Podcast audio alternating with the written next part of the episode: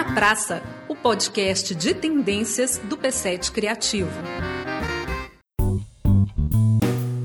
Você já ouviu falar sobre fintech? Tem alguma dúvida sobre os serviços prestados por essas empresas e sobre como elas funcionam? De acordo com o Radar Fintech Lab, no Brasil, o número de fintechs e novas instituições de cunho financeiro subiu de 453 no segundo semestre de 2018 para 604 no começo de 2019. Para conversar e esclarecer dúvidas sobre esse assunto, nós vamos receber o André Barbosa, que é diretor de marketing e análise da Fintech Mineira Toro Investimentos. Bem-vindo, André. Muito obrigado, é um prazer estar aqui com com vocês para bater esse papo. Acho que é um assunto muito rico e a gente vai poder se divertir um pouco aqui falando sobre isso. Vamos começar do comecinho? O que é uma fintech? É, fintech nada mais é do que uma abreviação, né? Você juntou duas palavras, o fim vem de finanças, o tech vem de tecnologia. Então, o que é uma fintech? É quando você usa a tecnologia para melhorar o serviço financeiro. As fintechs são sempre uma startup? É até interessante, porque isso é uma definição que ela não fica muito clara. A Toro, por exemplo, ela é uma fintech, só que é uma empresa que ela iniciou as atividades há 10 anos atrás. Então, ela começou, vem crescendo e cada vez mais a gente utiliza a tecnologia para melhorar o serviço que a gente entrega para os nossos clientes. Uma startup normalmente é uma definição de uma empresa que está começando, que é pequena ainda. É, então, muitas vezes você acaba sendo uma fintech. Se você for dar exemplo, você tem hoje grandes bancos digitais, você tem grandes empresas que são consideradas fintech porque estão nessa interseção de finanças com tecnologia, mas não necessariamente são uma startup, não é uma empresa pequenininha, não é uma empresa que acabou de começar. E o que uma fintech pode oferecer? A fintech, basicamente, ela vai tentar olhar tudo que o mercado financeiro faz e buscar maneiras de melhorar esse serviço. Então, seja ele investimentos, que é o que a gente faz, seja cartão de crédito, seja empréstimo, seja seguro, seja meio de pagamento, qualquer serviço financeiro, ele está sujeito a essa disrupção a essa melhora da qualidade que você entrega, dessa experiência do usuário. É, muitas vezes você consegue entregar custos mais baixos, você consegue entregar mais velocidade e a tecnologia que vai permitir essa escala. Então, basicamente, o mercado financeiro é um negócio que há séculos faz as coisas de uma maneira muito parecida e a tecnologia está finalmente permitindo que você consiga trazer para a população um acesso a serviços de melhor qualidade e a custos, na maior parte das vezes, mais baixos. Pois é, você falou que é disruptivo. Uhum. É muito disruptivo a gente tirar o dinheiro da gente de um banco grande, tradicional, de nome centenário, uhum. e colocar numa empresa que acabou de nascer, de nome que eu não conheço. Claro, a gente entende isso. E essa é cada vez mais o que vai fazer com que as pessoas se movimentem nessa direção é o fato que o mundo está mudando. O mundo hoje, como um todo, tem taxas de juros muito baixas. E o Brasil não é diferente. Há pouco tempo atrás a gente tinha taxa de juros a mais de 14%. Hoje a gente está em 5%, indo abaixo disso, daqui a pouco nós vamos estar em 4% em alguma coisa. Quando você pega que a sua, é, seu investimento lá no banco tradicional, você ainda vai pagar 20% de imposto. Então vai te sobrar alguma coisa ali como 3,6, só para a gente usar o que seria uma taxa do final do ano. Quando você vê uma inflação prevista para o ano que vem nessa faixa de 3,3 a 3,5, você vai ver o seguinte: no seu banco tradicional que você está acostumado, a sua rentabilidade ela basicamente vai compensar a inflação. Você vai só manter o seu poder de compra. Você não vai estar tá investindo para buscar os seus sonhos. Você não vai estar tá aumentando o seu patrimônio. Então, na medida que isso se torna mais sustentável e mais longo prazo no Brasil, as taxas de juros realmente se consolidarem nesses níveis mais baixos, por exemplo, nesse setor de investimentos, cada vez mais você vai ter dinheiro saindo da poupança, dinheiro saindo dos grandes bancos e buscando alternativas que vão rentabilizar esse patrimônio de uma maneira muito mais interessante.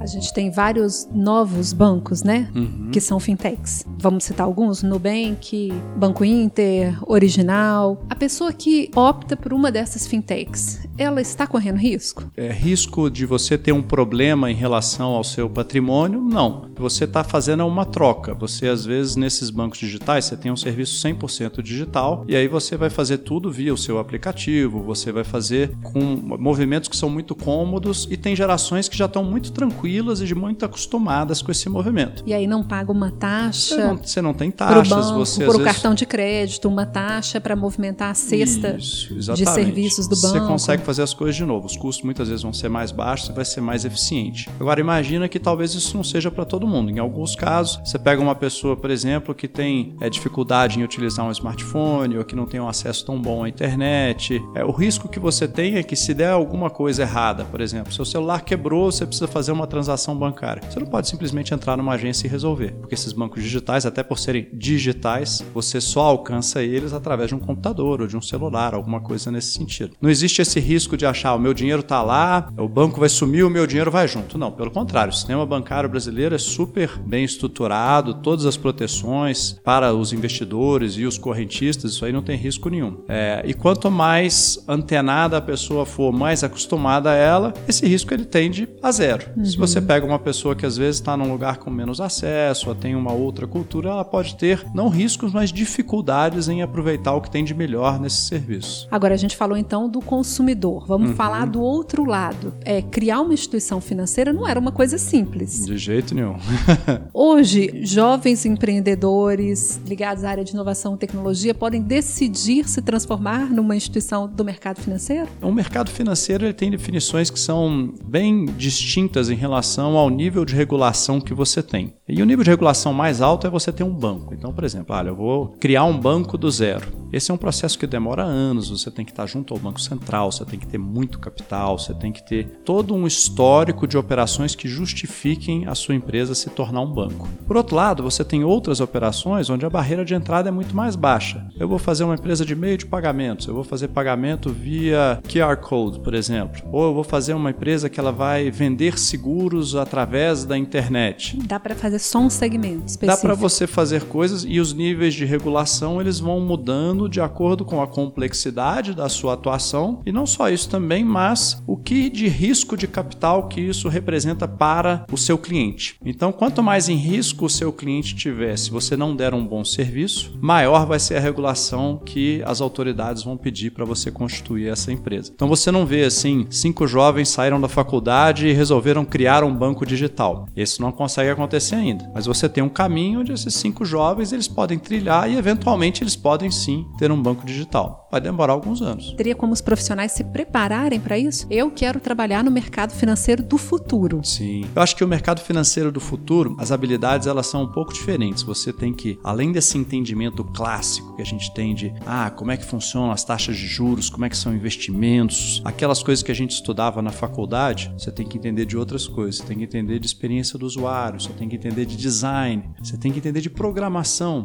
Hoje é muito raro você ter alguém alguém que não esteja em uma fintech e passe pela interseção dessas diversas áreas. Se você só entender do lado técnico, por exemplo, eu sou um ótimo programador, você vai poder ter uma oportunidade, mas você vai ter que aprender também sobre o lado de negócio. Se você só entende do lado de negócios financeiros, você também vai ter que entender sobre a tecnologia que permeia isso. Então, de certa maneira, você tem que conjugar alguma habilidade onde você é especialista, mas com algum grau de generalismo para você entender o contexto de todas essas habilidades que se comunicam. E você falou uma expressão que é um conceito chave nessa área, que é a experiência do usuário. Acho que isso é o seguinte: quando você pensa um pouco de você abrir um aplicativo de qualquer um desses bancos digitais que você mencionou, essa experiência é uma experiência que é simples, ela é intuitiva. Quando você entra na nossa plataforma e vai fazer investimento, a pessoa não precisa ser um expert sobre aquele assunto, não precisa ter estudado sobre aquilo para ter um caminho claro para você seguir. Quer dizer que eu não preciso ter experiência para tirar um dinheirinho da poupança e virar um investidor? Você cada vez mais vai ter essas oportunidades. Por quê? Parte da missão de empresas como a nossa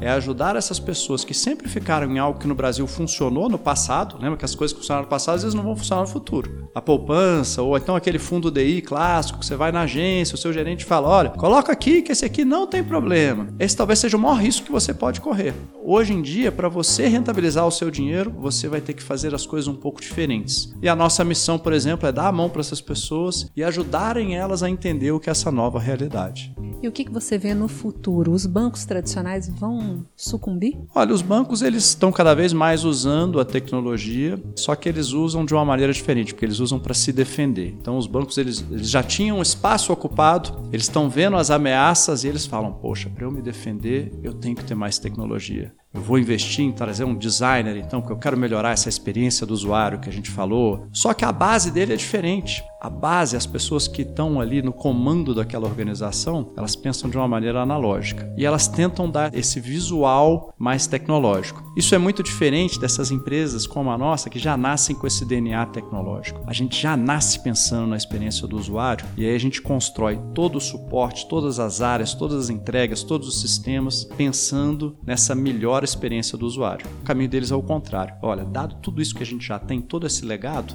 Vamos tentar fazer uma experiência que seja um pouco melhor? Então, alguns vão conseguir se adaptar, outros não. Mas a tendência é que eu acho que no tempo, se você for ver um equilíbrio, é que essas empresas novas que já trazem essa visão mais de inovação, é que elas vão ocupar um espaço que ele é crescente no tempo. E como combater o argumento de que o sistema financeiro lá na frente pode quebrar hum. se ele estiver baseado em fintechs e não em grandes instituições tradicionais. Esse é um argumento até novo para mim, não tinha ouvido ele, mas é interessante.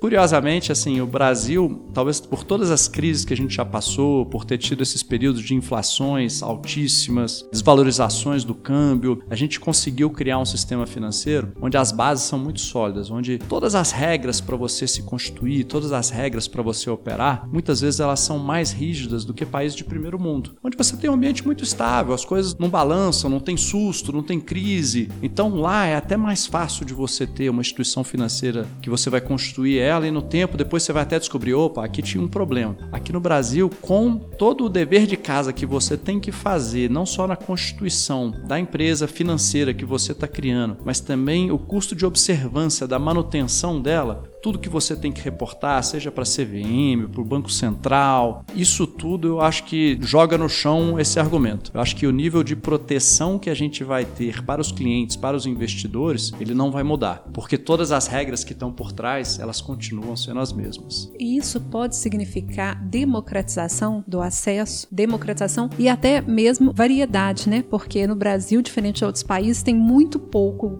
grupo financeiro. A concentração é muito alta. Né? Concentrando né? os serviços bancários. Sim. Isso vai significar uma democratização? Eu acredito que sim. Quando você olha, tem uma estatística que acho que em 2016, mais ou menos 80% dos clientes brasileiros estavam concentrados em cinco instituições financeiras. 82%.